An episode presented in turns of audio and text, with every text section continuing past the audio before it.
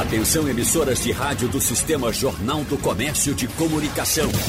No ar, debate em rede. Participe!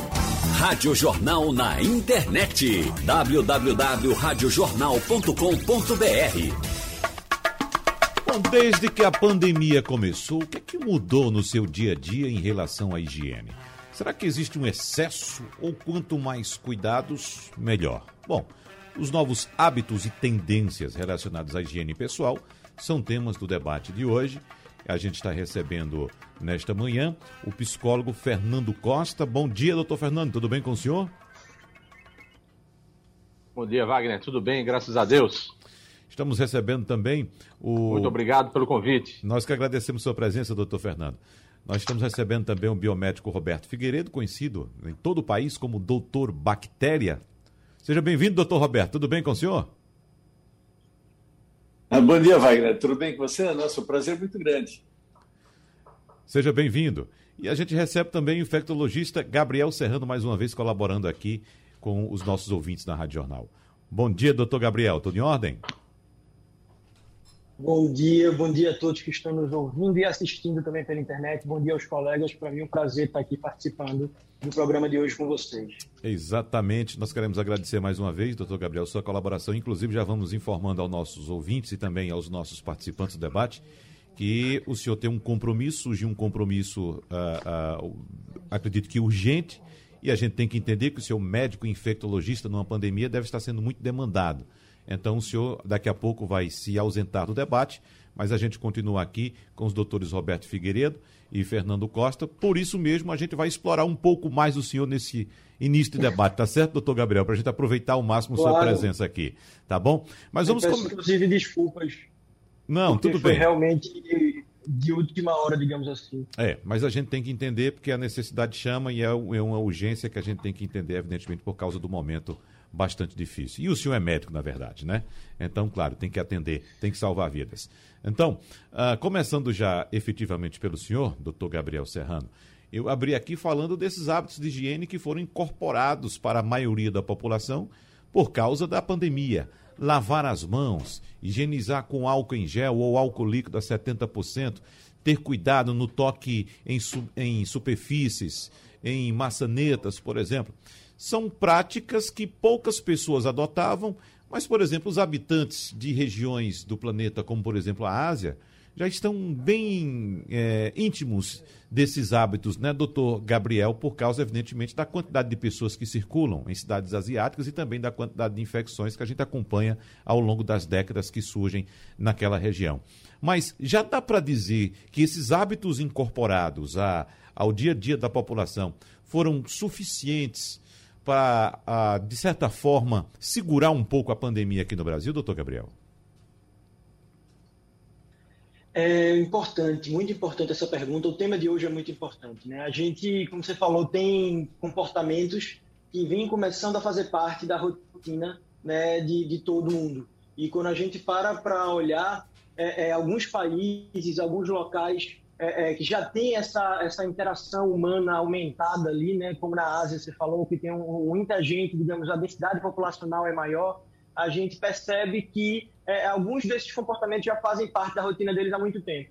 É, eu até costumo brincar que para mim não mudou muita coisa, porque acredito que com os colegas também, porque a gente trabalha com saúde, principalmente na infectologia, na microbiologia, a gente costuma ter uma rotina é, de maior contato com alguns agentes infecciosos, o que nos dá é, é, ali uma maior preocupação, né? E algumas coisas já fazem parte da rotina, como eu costumo dizer também que o grande problema às vezes dessa coisa da contaminação por superfície, né? Que a gente fala de objetos contaminados que, que transformam-se em fomites. Né? Fomit vem do inglês fomites, que são esses objetos contaminados que podem ajudar na transmissão é, é de agentes infecciosos é, esses objetos, eles normalmente, é, é, se estiverem contaminados, o grande problema não é você tocar nele. O problema é porque você toca nele pode levar a mão ao rosto, em área de mucosa. O ser humano toca em cerca de 23 vezes por hora no rosto, sem nem perceber.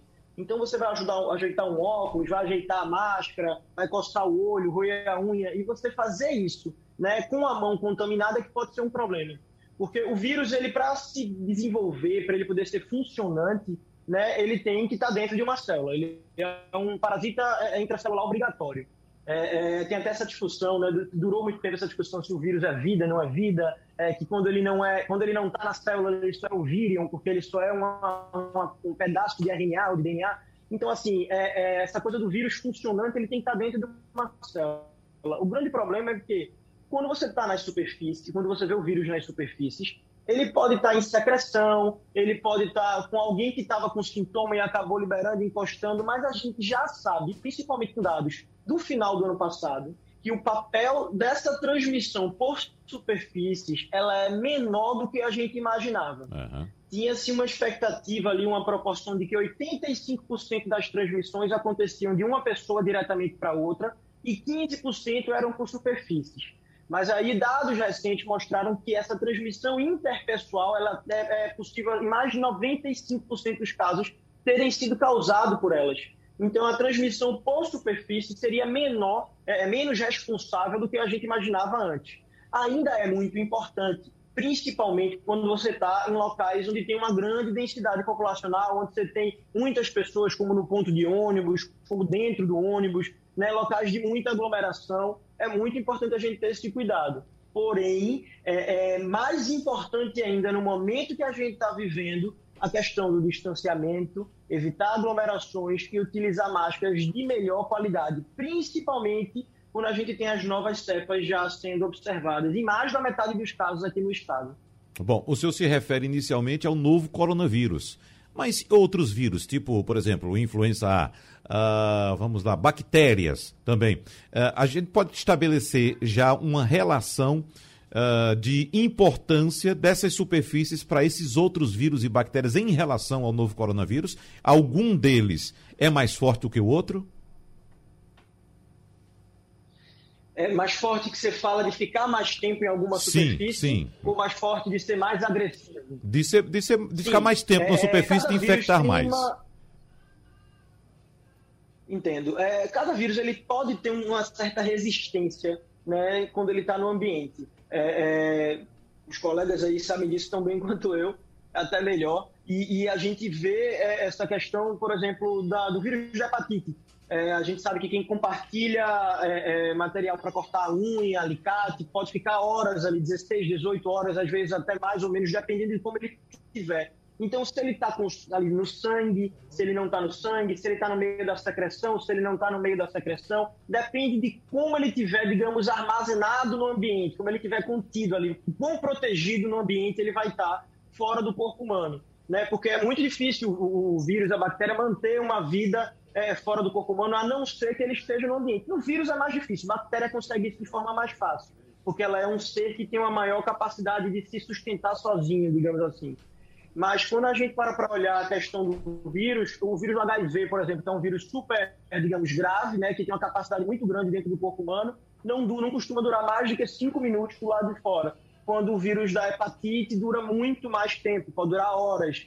Né? Então a gente tem essa relação. No caso de bactéria, já são outros 500, porque a gente tem bactéria que fora do corpo humano pode durar anos. Né? Então, é, é muito difícil a gente fazer uma comparação direta de vírus com bactéria. Uhum. Mas, é, é, fora do corpo humano, cada ser vivo ali que costuma causar infecções pode ter um seu tempo digamos assim, é, é, aumentado ou não pela, pela, digamos, o ambiente em que ele estiver inserido. É. Eu lembro que no começo da pandemia havia uma espécie de tabelinha de uh, tempo de permanência ou de sobrevivência do novo coronavírus em certas superfícies.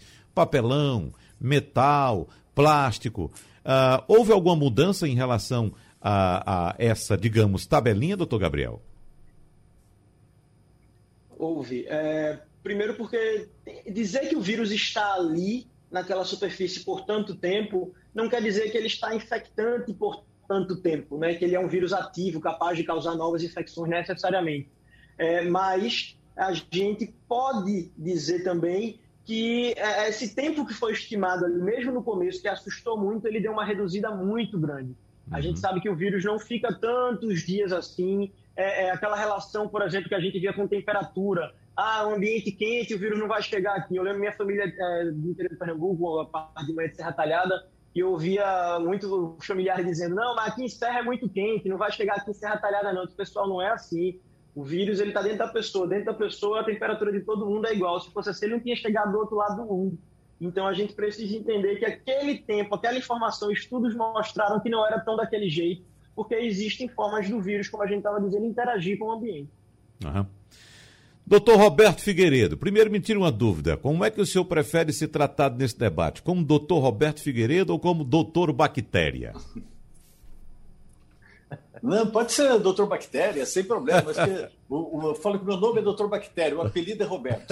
Mas eu falo que podia ser pior, né? Se fosse doutor, uhum. doutor Verme, doutor Ameba, pelo menos Bactéria é mais simpático. Né? É. Não, doutor Bactéria pegou faz tempo, né? Doutor Bactéria já é já está na, na, boca do povo, já tá, ele já não tem mais nome, ele perdeu o nome dele, né? Eu acho que eu vou mudar nome para Doutor Vírus agora. Mas...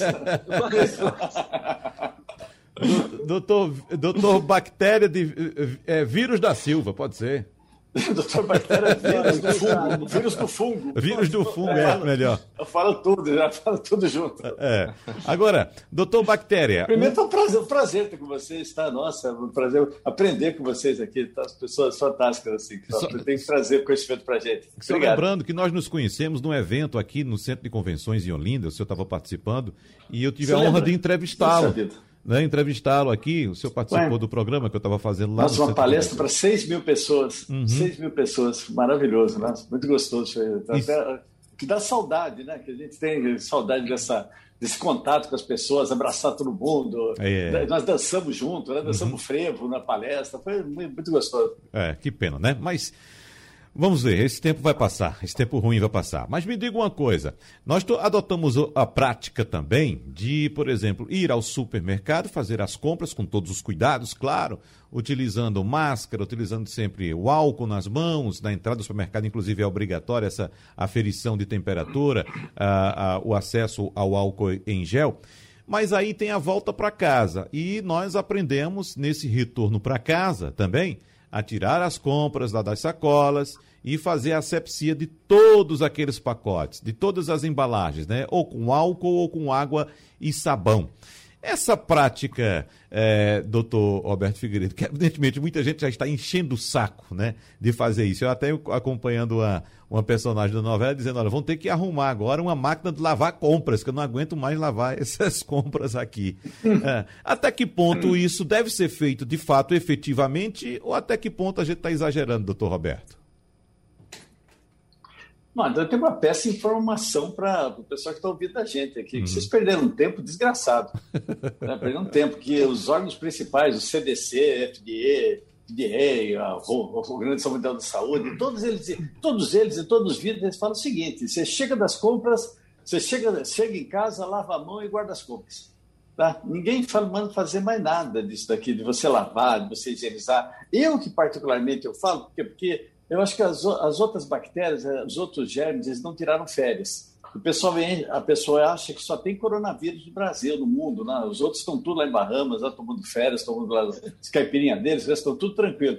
E só tem essa. Mas não tiraram. Então você pode ter um ratinho que pode ter urinado, ter leptospirose. Então fala pessoal, só fazer uma soluçãozinha básica, gente, que é um litro de água, uma colher de sopa de detergente, uma colher de sopa de bicarbonato, um litro de água, uma colher de sopa de detergente, uma colher de sopa de bicarbonato coloca no pulverizadorzinho e joga sobre saco de arroz, saco de feijão, enlatados e vidraria. Só isso, gente, só isso. Tá? Os saquinhos de compra, o pessoal estava deixando de castigo por três dias. Saquinho, gente, esse saquinho não fez nada para vocês. Vocês deixaram de castigo aí tanto tempo.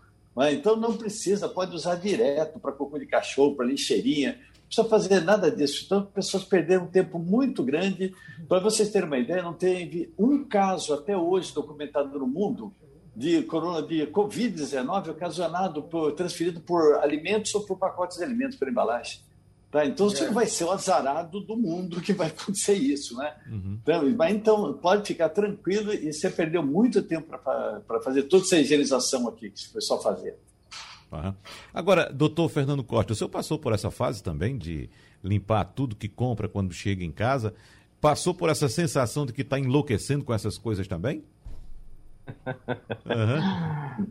Olha, é, eu acho que quase todo mundo, exceto aqueles que estavam diretamente no, na, na, pesquisa do, do vírus né, e no comportamento desse vírus, passou por isso, passou por essa preocupação do asseio, da limpeza. Não tão exagerado, né? E muita gente exagerou nesse, nesse sentido, e que, que gerou, como resultado desse exagero, muitas manias e mudanças comportamentais. Né? Mas todos nós passamos um pouquinho por isso, né? Até a compreensão, como o coronavírus ele veio e me permita o erro na ignorância é, falar isso, ele veio de forma tão diferente, tão, tão ímpar, que a gente não sabia como conduzir, né? E as informações ainda vinham de forma muito precária. Então houve-se um exagero nesse início, né? Doutor Gabriel Serrano, vamos falar na questão também do transporte coletivo, doutor Gabriel. Eu, inclusive, como faço todos os dias, uh, no caminho aqui para a rádio, observando o transporte coletivo, passou por mim um ônibus, parou ao lado, na verdade, porque o sinal estava fechado, um ônibus, uh, modelo BRT, como sabemos, todo fechado, no ar-condicionado e, invariavelmente, lotado, doutor Gabriel. A gente já tocou nesse assunto transporte coletivo várias vezes aqui no programa, mas sempre é bom a gente trazer de novo à tona esse assunto, porque sabemos que todos os dias milhares de pessoas utilizam o transporte coletivo para ir e vir, ou para o trabalho, ou para a escola, enfim, para seus afazeres diários. Qual a possibilidade de fato que existe de uma proliferação, não só do novo coronavírus, mas de outros vírus e bactérias dentro do transporte coletivo como esse nosso que conhecemos, fechado, com ar-condicionado, lotado e num ambiente úmido como esse que vivemos, doutor Gabriel? É, esse tipo de pergunta é extremamente importante, porque, é, Wagner, quando a gente para para olhar a quantidade de pessoas que frequentam o transporte público, você ter é, ainda o secretário do governo do estado dizendo que não, não era o local de transmissão, que não era algo para se preocupar, é, chega a ser duvidada a nossa capacidade intelectual, né? Porque você tem um número muito grande de pessoas dentro do mesmo ambiente, como você colocou, muitas vezes com ar-condicionado, é, é, pegando em várias superfícies. Então, é, como a gente disse, o vírus às vezes ele não está ali em cima de alguma superfície, é, dentro de uma célula, mas você tem muita gente tocando o nariz, é, é, gente sem máscara, acaba tendo secreção, espirrando, tossindo, segura, toca, toca em cima uma superfície, coça o olho. Isso é comum. Né? Não faz parte da rotina das pessoas esse comportamento de evitar tocar no rosto. E sem contar que você está dentro de uma lata de sardinha, digamos assim, onde o vírus pode ficar até três horas na superfície. Né? Quando você para para olhar, é, é, chega a ser desumano. Isso antes mesmo da pandemia, ou seja, em outros é, é, agentes infecciosos, para outras infecções da rotina. Até, por exemplo, um exemplo que eu uso, por exemplo, aqui, assim, comumente na rotina, é a questão da tuberculose. Muita gente me pergunta às vezes, ah, mas tal paciente, antigamente a gente costumava dizer, é, tem epidemiologia positiva para tuberculose, né? Ou seja, foi exposto a alguém em casa, algum familiar está com tuberculose, que a gente saiba. Eu costumo dizer, tem epidemiologia positiva mesmo sem ter ninguém em casa com tuberculose confirmado. Ele é brasileiro, ele pega ônibus, ele pega metrô, né? Basta isso. A gente tem cerca de um milhão de novos casos de tuberculose todo ano. Então a gente sabe que, é, é, assim, a gente precisa entender que é um local de risco de qualquer jeito, primeiro lugar. Segundo lugar, é muito difícil para a questão educacional.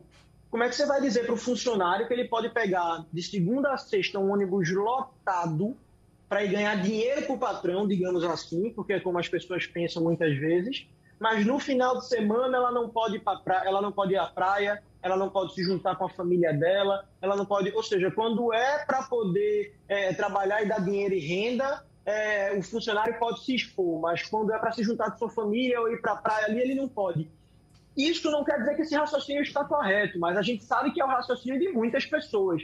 E o Estado, ao não ter um cuidado necessário com essa questão do transporte público, acaba deixando a livre interpretação, digamos assim, e as pessoas acabam fazendo o que elas querem, porque fica parecendo que o Estado só se preocupa quando é interessante para ele. E isso eu não digo só aqui o Estado de Pernambuco, não. Eu digo todos os estados que não tiveram a preocupação de colocar um limite dessa circulação ou aumentar a frota para que isso pudesse ser é, é, possível acontecer de forma segura. Uhum. Doutor Gabriel, é, utilizando ainda o mesmo uh, exemplo do ônibus e também da questão da superfície. No ônibus, o, citou, o senhor citou bem, as pessoas podem até estar de máscaras, mas ali tem gente que dá um espirro, tem gente que tosse, tem um contato com as superfícies E eu fico pensando aqui, o que fazer no caso de um trabalhador que necessita utilizar esse transporte coletivo, como por exemplo as roupas que ele utiliza. No retorno para casa, ele precisa parar antes de entrar de casa, se desparamentar, tirar alguma coisa antes mesmo de entrar em casa, ou isso também é alguma paranoia? Veja, é o que a gente estava dizendo. No começo da pandemia, muitas condutas foram adotadas pela falta de informação. Na dúvida, é melhor ter um grau de segurança mais alto para algumas coisas. Mas a gente sabe, por exemplo, que aquela questão da roupa, ah, não, fica três, quatro dias na roupa. Não é isso. Fica menos de um dia normalmente. É, é, a gente sabe que não tem aquela mesma necessidade de antes. Eu, por exemplo, quando chego na minha casa, eu tiro a minha roupa, já coloco na roupa suja e vou direto para o banho, por uma questão de higiene, porque eu vou para o hospital, eu vou para atender pessoas, eu trabalho com pacientes com doenças infecto-contagiosas. Então já era algo que era do meu comportamento antes mesmo de da pandemia. Mas nesse momento é prudente, se dependendo da sua atividade, que você se livre logo daquela roupa, coloque ali. Você, por exemplo, pega ônibus, vai para muita gente, é muita gente aglomerada. Não precisa você pegar aquela roupa, botar numa sacola separada e tocar fogo na roupa, não é esse nível, não. Mas você chegou em casa, pegou o ônibus lotado e tudo mais, chega em casa, pode, pode ir para o banheiro, tira a sua roupa, deixa ali, bota na roupa suja e pronto. Não tem para que aquela. Não é bom você estar tá passeando em casa com a roupa que você veio da rua sentando na mesa, deitando na cama, esse tipo de coisa. Isso é que a gente precisaria evitar. Não só pelo coronavírus, como o doutor Roberto colocou. É, é aquela coisa, é, o doutor Fernando falou também, esse excesso de preocupação, muitas vezes, é, é, ele foi estimulado no início por uma questão de, na dúvida, é melhor aumentar o nível de segurança, mas as informações que a gente tem agora já são suficientes para que a gente tenha um certo grau de tranquilidade maior. É tanto uhum. que nas fontes, por exemplo, que o Dr. Roberto citou, o CDC, que é o Centro de Controle de Doença Americano, quando você vai lá no site do CDC, ele não tem. Tem quatro figurinhas em cima, assim, do lado direito, quando você entra no site. É uma máscara, uma, um, um símbolo de distanciamento e para você evitar aglomeração. Ele não fala em momento nenhum dessa questão de lave suas roupas, é, é, lave a mão de forma. Nem lavando a mão ele está colocando máscara, porque ele quer focar na questão do distanciamento e do uso de máscara de maior qualidade. É uhum. isso que a gente tem que focar mais agora. A questão da higiene, é, é, ela é importante, mas não é tão importante quanto essas duas. É. Em relação, deixa eu chamar o doutor Bactéria aqui também para falar em relação aos sapatos, porque eu citei no primeiro bloco as, os hábitos dos asiáticos em relação à limpeza, e a gente sabe que os asiáticos também não entram em casa, independente de qualquer coisa, utilizando sapatos. É uma cultura já, que eu acredito que vem de uma cultura também é, sanitária, não é? Mas a questão do sapato, doutor Bactéria, o que é que o senhor diz? Quais são os cuidados que devemos ter? Ah, bom, eles, pessoal, os orientais, né, os orientais, eles têm uns hábitos assim excelentes, né, gente? É ocasionado principalmente pela quantidade de pessoas é, e pelo próprio conhecimento prático da coisa, né? Depois foi, foram adquirindo conhecimentos técnicos, né? E o coronavírus, no ano passado, a gente falava assim, uh, qualquer tudo, tudo era desculpa, a gente falava assim, não, porque esse vírus é muito novo, porque esse vírus é muito novo, não sei o quê, porque esse vírus é muito novo. Gente, esse vírus já está velho. Tá? Sinceramente, já está bem velho, já que eu não conheço nenhum germe, nenhum organismo que foi tão estudado quanto o coronavírus. Né? Todos os cientistas do mundo, os laboratórios, todos eles estudaram. Então, os, o CDC, né, que eu, o, que eu, que eu falo é o seguinte, por que eu falo, cito tanto CDC? Porque eu acho que a falta de informação é terrível. Agora, o excesso de informação é pior ainda. Né? O pessoal começar a ler o que acontecia do março, abril do ano passado. O pessoal lia tudo que aparecia pela frente. Estava preso em casa, então lia tudo. Então, não... quando você lê tudo, você não tem filtro.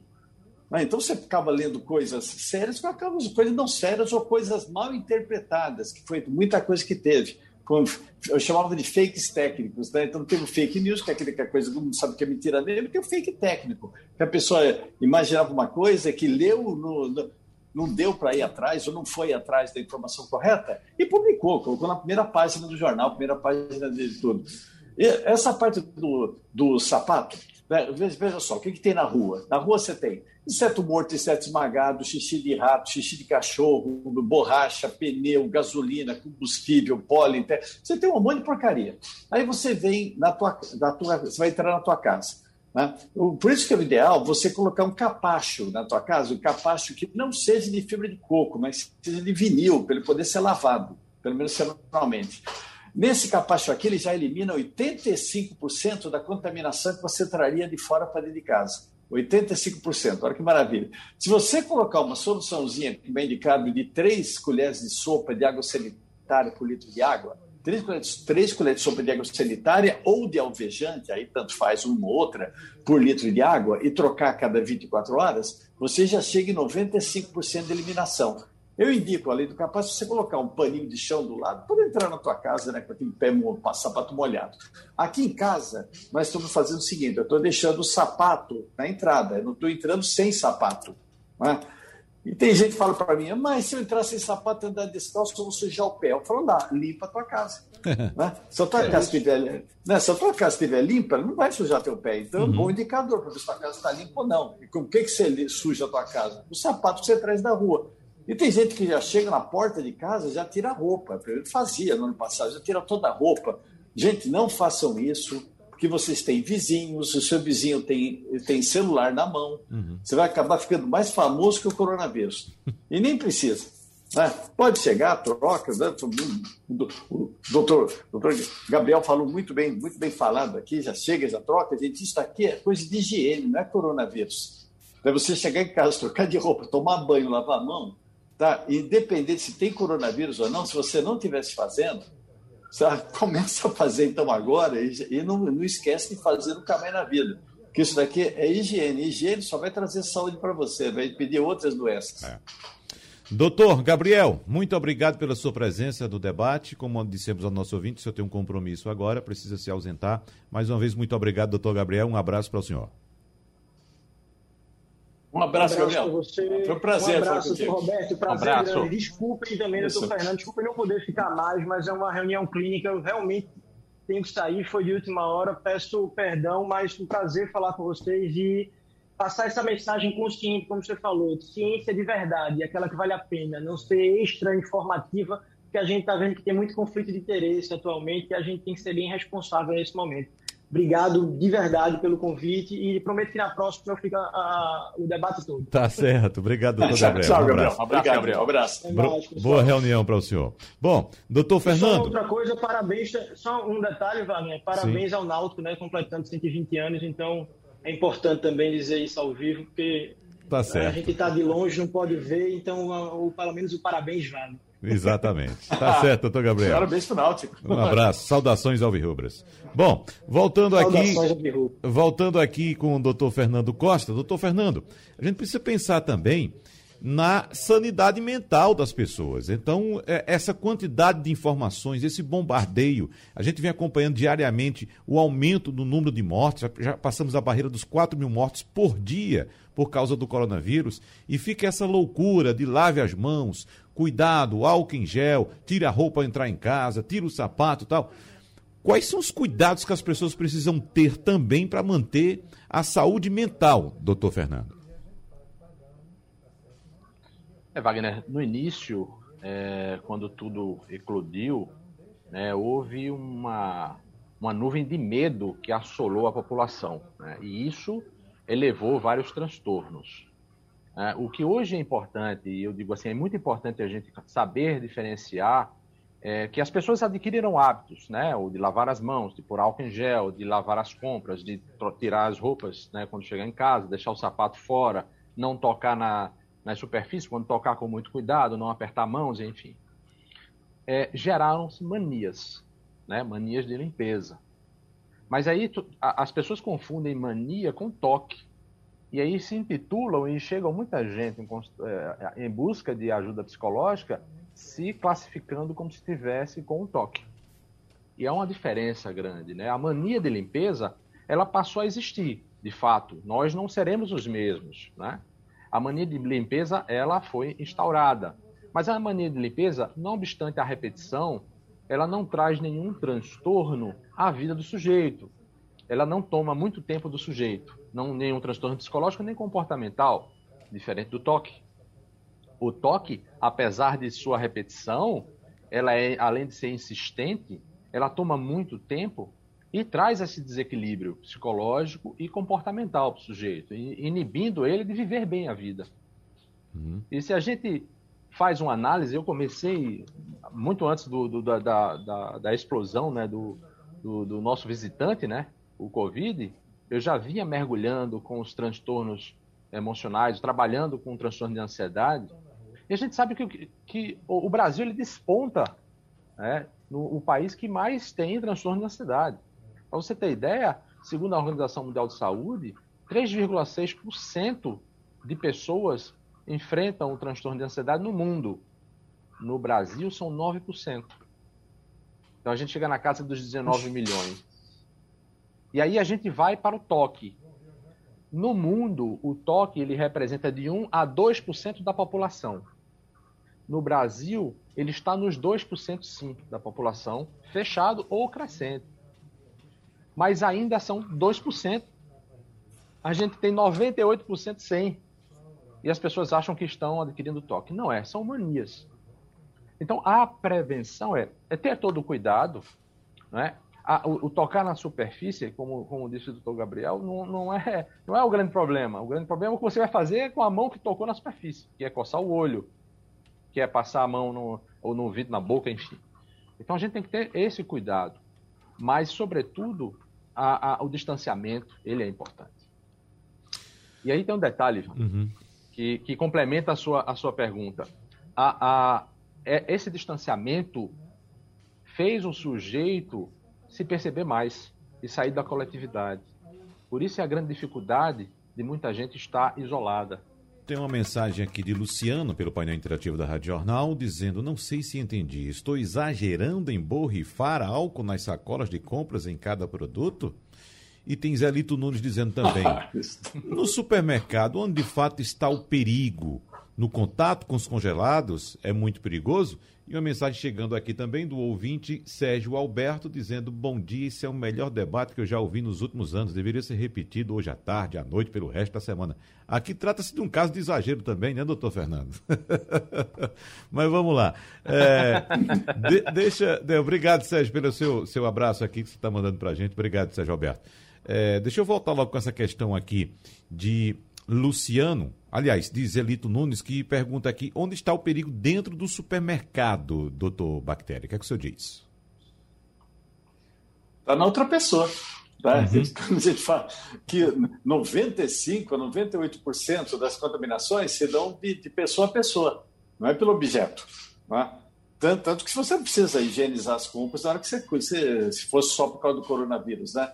Então, o, aí o problema é o distanciamento. Gente, o distanciamento, para você ter uma ideia, se fosse vinculado um, uma, um trabalho grande promovendo distanciamento na população, distanciamento ele consegue reduzir em 50% o índice de infectados, índice de mortes. 50%. Quando que o lockdown chega, chega somente a 11%.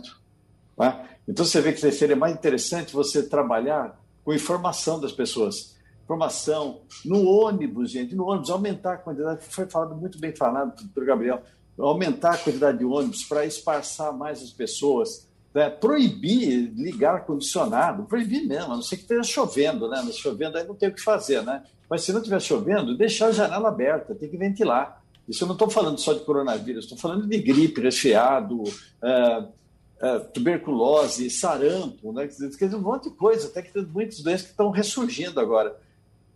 Então, isso daqui, você deixar a janela aberta, deixa, usar, utilização de máscaras, máscaras de duas, três camadas, né, que eu acho uma gracinha a máscara de tricô e aquelas de cristais Swarovski. Eu acho lindo de morrer, gente, vai para ver.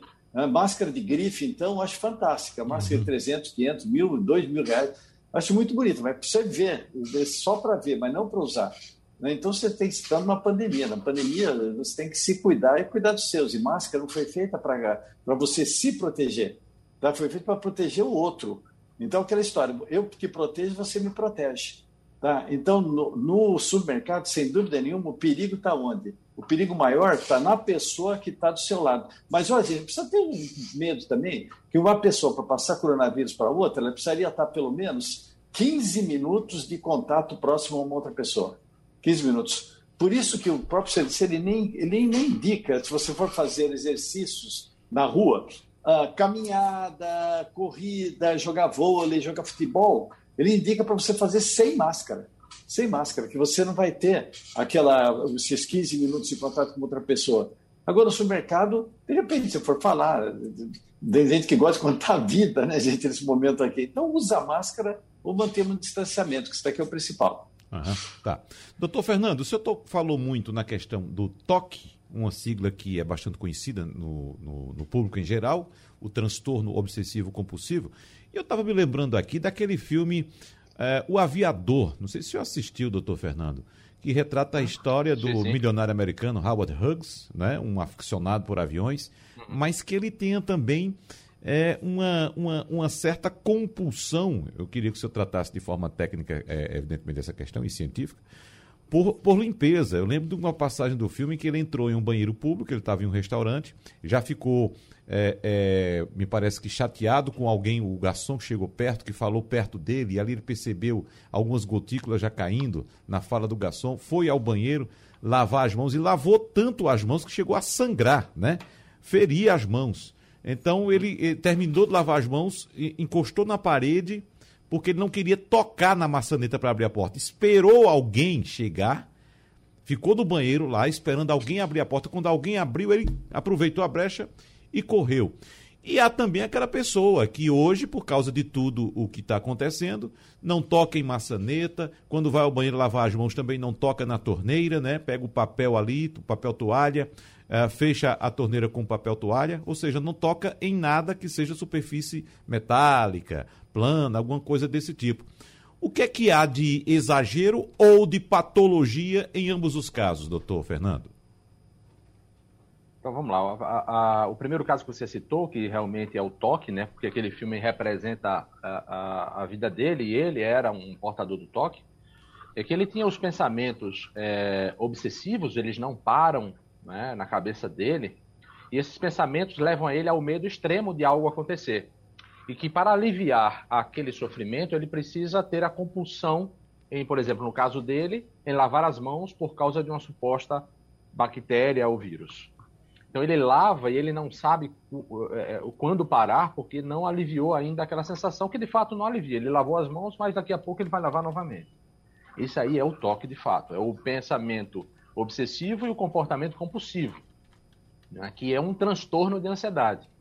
A gente não pode analisar isoladamente o toque como uma patologia, é um transtorno de ansiedade. Então, o que tem que ser trabalhado aí é a ansiedade. No caso da mania, né, que o segundo exemplo é uma mania devido a tudo que se ouve e as pessoas passam a ter medo de tocar em superfícies, muito mais pelo cuidado de se contaminar do que um ato repetitivo sem freios. Então a pessoa ela pode pegar na maçaneta e pode uma hora esquecer e pegar mas aquilo não vai fazer com que ela adoeça, diferente de alguém portador de toque. Se tocar, ele vai passar o resto do dia lavando as mãos. Então há uma diferença muito grande. Né? Essa mania tem sido crescente. O toque, quem tem estrutura de toque, muitas vezes ele ressurge ou aumenta a demanda, mas a gente não percebe nitidamente um crescimento do caso de toque. Né? Porque assim, se eu lavo, se eu tenho toque, lavo minhas mãos sempre né? Eu tenho essa, esse hábito de lavar sem freio. Se eu entro numa pandemia, eu não vou mudar muito meus hábitos. É como se eu tivesse familiarizado. Até fico feliz porque os outros vão começar a lavar também. Eu não fico tão é, destoando tanto. Então, o toque ele não, não, não, não altera no modus operandi. Mas a mania, se a pessoa não se é, usar da razão naquilo ali, por exemplo, eu lavei as mãos, né? lavei as mãos adequadamente, elas estão limpas, eu não preciso lavar novamente. Pode até vir um pensamento, mas a Ramos vai dizer, não, eu já lavei, não preciso lavar. Uhum. Eu vou uhum. abrir a porta, vou pôr uma... Não quero tocar porque é um banheiro público, eu vou pôr um papel e vou tocar. A pessoa vai raciocinar dessa forma. Quem é portador de toque não, vai ficar esperando alguém abrir a porta para ele sair correndo e passar por ali sem tocar na maçaneta. Uhum. Então há uma diferença muito grande. O problema é que as pessoas estão achando que a mania é toque, não é mas ela pode vir a tornar toque, pode. Se a pessoa tiver uma estrutura de uma ansiedade severa, ela pode sim desenvolver o toque. É. A, a, pessoa. É uma coisa interessante, sabe, só por curiosidade. Pois não. Se você lavar a mão mais de oito vezes, se você lavar a mão mais de oito vezes por dia, as bactérias diminuem. Se você lavar a mão mais de 28 vezes por dia, mais de 25 vezes por dia, as bactérias voltam a aumentar. Uhum. Tá? Então, por quê? Porque você diminui a resistência da pele, diminui bactérias eh, do bem que está na sua mão. Então, o toque ele acaba sendo prejudicial até para a pessoa.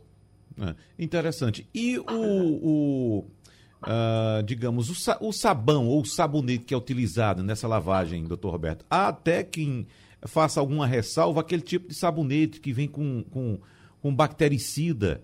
É de fato prejudicial a utilização daquele tipo de produto? Para você ter uma ideia, nos Estados Unidos, esse sabonete bactericida ele é proibido a fabricação, comercialização. Uhum. Tá? Eles não podem. Por quê? A indústria não conseguiu provar para o FDA, não conseguiu provar que ele realmente tem uma efetividade superior à lavagem das mãos com água e sabão. Não conseguiram. E os princípios ativos que é colocado nesse sabonete, nesse sabonete bactericida, na natureza, ele pode criar bactérias resistentes a antibióticos. Tá? Por isso que ele não está sendo recomendado. A Anvisa falou que é proibido, a gente só está esperando realmente, né? E, e, essa proibição. Né? Mas realmente não é efetivo. Você tem que lavar a mão com água e sabão. Se você lava a mão com água e sabão, reduz em 91% a tua contaminação, lavar adequadamente. O álcool gel reduz em 85%. Uhum. Então você vê que a lavagem da mão com água e sabão é muito mais, é muito mais efetivo, né? Só que aí o pessoal tem que lavar, que não adianta dar aquela lavadinha psicológica, né? Rapaziada passar água na pontinha dos dedos, né? Que usou, parece um gancho. Né? Não, você tem que lavar a mão adequadamente, com água, sabão, direitinho. Se você vai passar álcool gel. E os álcool gels também, sinceramente, estão numa qualidade péssima hoje em dia. Eles mais melam a mão do que outra coisa. Né? Ah. Você passa a mão, você passa um tempão para secar, a hora que você seca, você vai pegar um copo d'água gelado, o copo escorrega da tua mão.